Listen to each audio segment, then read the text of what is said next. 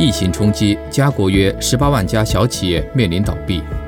大纪元记者李平报道：中共病毒肺炎疫情肆虐下，各行各业都受冲击，其中最遭罪的恐怕是中小商家了。小商家面临倒闭潮。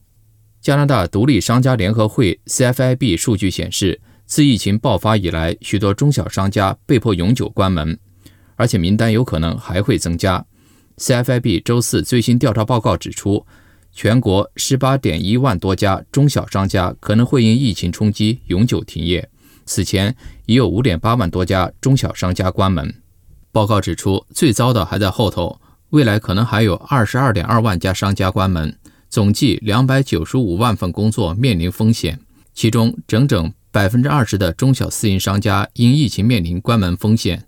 CFIB 地区主管马罗透露，全省中小商家现在是日益绝望，联邦和省府企业救助杯水车薪，这些救助都只能维持几个月，不会永远提供。如今这种情况已经拖了近一年了。调查发现，受疫情冲击最严重的是酒店和文化艺术行业，分别高达百分之三十三和百分之二十八的商家预计会关门。有酒吧老板透露，很高兴去年五月就做出了关门歇业的明智决定。这位酒吧老板说，在完全没有收入的情况下，无论政府怎么救助，都难支撑一年。多伦多央街上的 Gina Linens 高级床上用品夫妻店老板穆德瑞里女士对多伦多新报透露，去年几个月的疫情封锁，她的生意一落千丈。本指望靠年底节日期间生意扭亏为盈，往年正常情况下年底生意都能将全年的亏损补回来，但最终的希望落空。目前疫情比去年更凶猛。穆德瑞里夫妇担心小店是否还能继续维持。